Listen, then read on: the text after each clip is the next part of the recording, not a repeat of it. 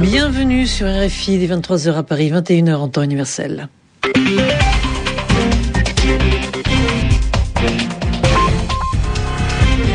Sylvie Berruet. Bonsoir à tous, c'est votre journal en français facile présenté avec Bernard Najot. Bonsoir Bernard. Bonsoir à tous. La Libye pour commencer. L'ONU retire son personnel de Tripoli en raison du manque de sécurité. Et la mort d'un des fils du colonel Muammar Kadhafi a été confirmée par l'évêque de la capitale libyenne. Jean-Paul II est devenu bienheureux. À Rome, plus d'un million de fidèles ont assisté à la cérémonie de béatification du pape polonais euh, mort en 2005. Un peu partout dans le monde, les syndicats ont défilé ce 1er mai. En France, cette date marque aussi le rassemblement du Front National. Le journal en français facile. La place Saint-Pierre de Rome était noire de monde. Une foule impressionnante est venue voir la cérémonie faisant du pape Jean-Paul II un bienheureux. Un million de personnes au moins ont assisté dans les rues de la capitale italienne à la béatification du pape polonais mort en 2005. Beaucoup de pèlerins polonais avaient fait le voyage et en Pologne, euh, ils ont vécu ce moment avec une grande émotion. À Varsovie, Damien Simonard. Sous une pluie battante, ils ne sont que quelques milliers sur la place Piłsudski devant les deux écrans géants qui retransmettent la cérémonie. Drapeau du Vatican en main, Elżbieta Kugac n'a pas hésité à braver la météo pour venir.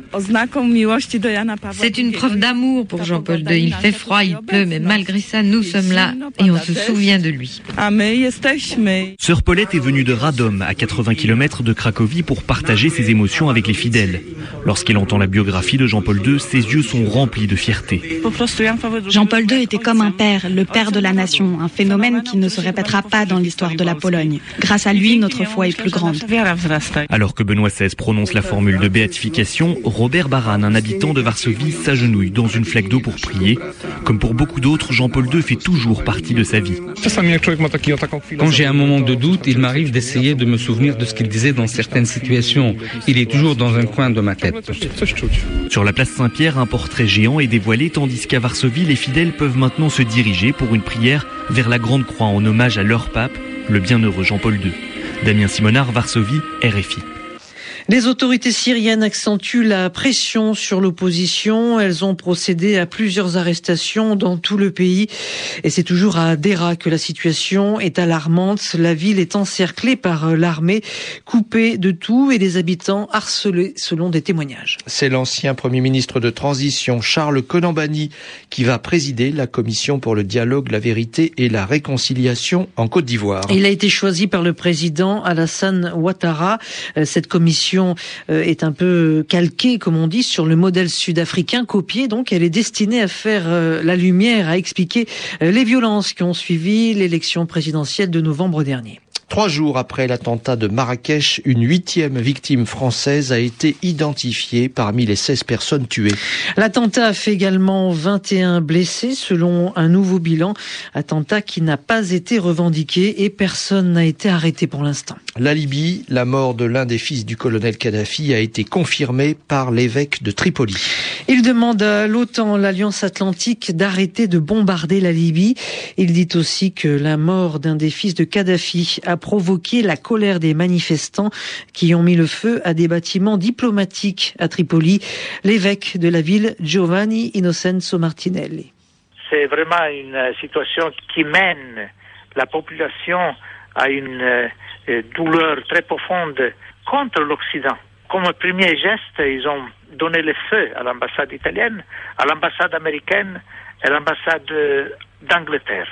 Alors là, c'est un geste extrême l'Occident. Des propos recueillis par euh, Marcos Garcia Herrera et l'ONU retire ses employés de Tripoli euh, car la situation n'est pas sûre. Au plan des combats, le port de Misrata est en feu. Les bombardements des forces du colonel Kadhafi ont fait de nombreux morts. On ne sait pas combien. Euh, le port de Misrata permettait aux civils étrangers piégés par la guerre de fuir la Libye. Les enquêteurs espèrent en savoir plus sur les causes de l'accident du vol Rio-Paris. Une des deux boîtes noires de l'avion, c'est un appareil qui enregistre toutes les informations du vol, a été repêchée dans l'océan au large du Brésil. Elle est en bon état, annonce le bureau d'enquête et d'analyse. Euh, le vol Air France Rio de Janeiro Paris a disparu en mer le 1er juin 2009 avec 228 personnes à son bord. Le 1er mai, c'est la fête du travail un peu partout dans le monde, les syndicats ont défilé pour défendre l'emploi et les salaires. Oui, c'est la fête du travail, mais aussi ce jour-là, le rassemblement du Front National, le parti d'extrême droite. Euh, pour son premier défilé en tant que chef de ce parti, Marine Le Pen a critiqué les politiques économiques de ses adversaires. Vous votiez hier pour l'UMP ou le PS Oh, certains si quand même. Vous acceptiez, sans broncher, votre diminution du pouvoir d'achat, votre chômage, une insécurité grandissante, un avenir personnel morose que vous imaginiez plus difficile encore pour vos enfants. Vous étiez donc de bons électeurs, bien convenables, pas gênants.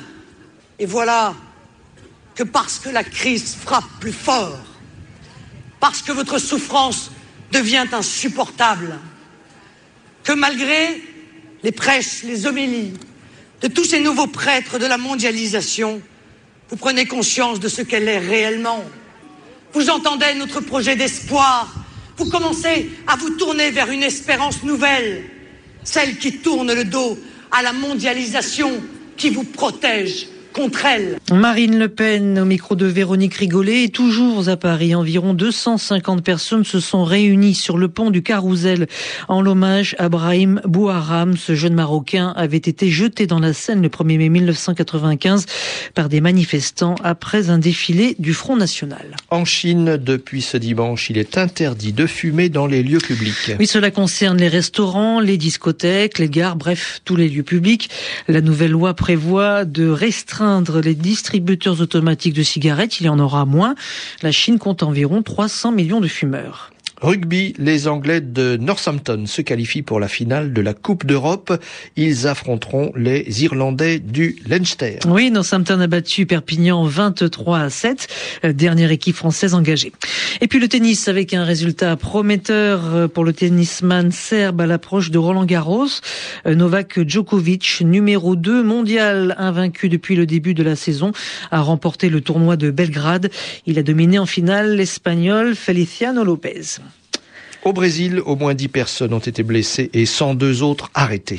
les supporters de deux clubs de football se sont violemment affrontés puisque des coups de feu ont même été tirés. Vous écoutez le journal en français facile et comme chaque dimanche, nous allons vous proposer, euh, c'est plutôt Yvan Amar qui vous le propose, le mot de la semaine. Il a choisi travail d'Hercule.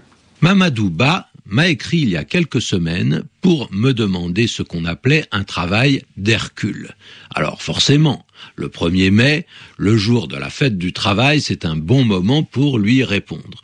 En fait, il est relativement rare qu'on parle d'un travail d'Hercule, comme ça au singulier. Mais ça peut arriver, cela signifie euh, qu'on fait référence à un travail qui demande une force énorme, gigantesque. Et parfois, ça renvoie aussi à un travail très long, difficile, qui demande des jours, qui peut demander d'ailleurs des dizaines ou des centaines de personnes. C'est l'équivalent d'un travail de longue haleine. Mais si les travaux difficiles sont liés à cette personne d'Hercule, eh bien c'est que cet Hercule, qui est un personnage imaginaire qu'on trouve dans les légendes grecques, on disait qu'il avait une force extraordinaire, surhumaine. D'ailleurs, on parle d'une force herculéenne, pour euh, qualifier, au sens propre, la très grande force de quelqu'un, la force musculaire. Hein. Mais c'est aussi parce que toujours d'après les légendes, Hercule, qui était devenu fou, avait tué ses enfants. Et pour se racheter, pour expier ce crime, on lui avait demandé de faire douze exploits extraordinaires. On les appelle les douze travaux d'Hercule. C'était des tâches, hein, des obligations qu'on lui avait imposées, mais on ne parle pas des prouesses d'Hercule, on parle des travaux d'Hercule en français. Alors ainsi, le mot euh, s'était euh, accroché à ce nom d'Hercule, et maintenant pour parler d'un travail difficile, eh bien, euh, on fait cette référence. Merci Yvan Amar, c'est la fin de ce journal en français facile à la réalisation Gilles Wakim, journal présenté avec Bernard Najotte. Merci Bernard, bonsoir à tous. Dans quelques instants, vous avez rendez-vous avec Mondial Sport.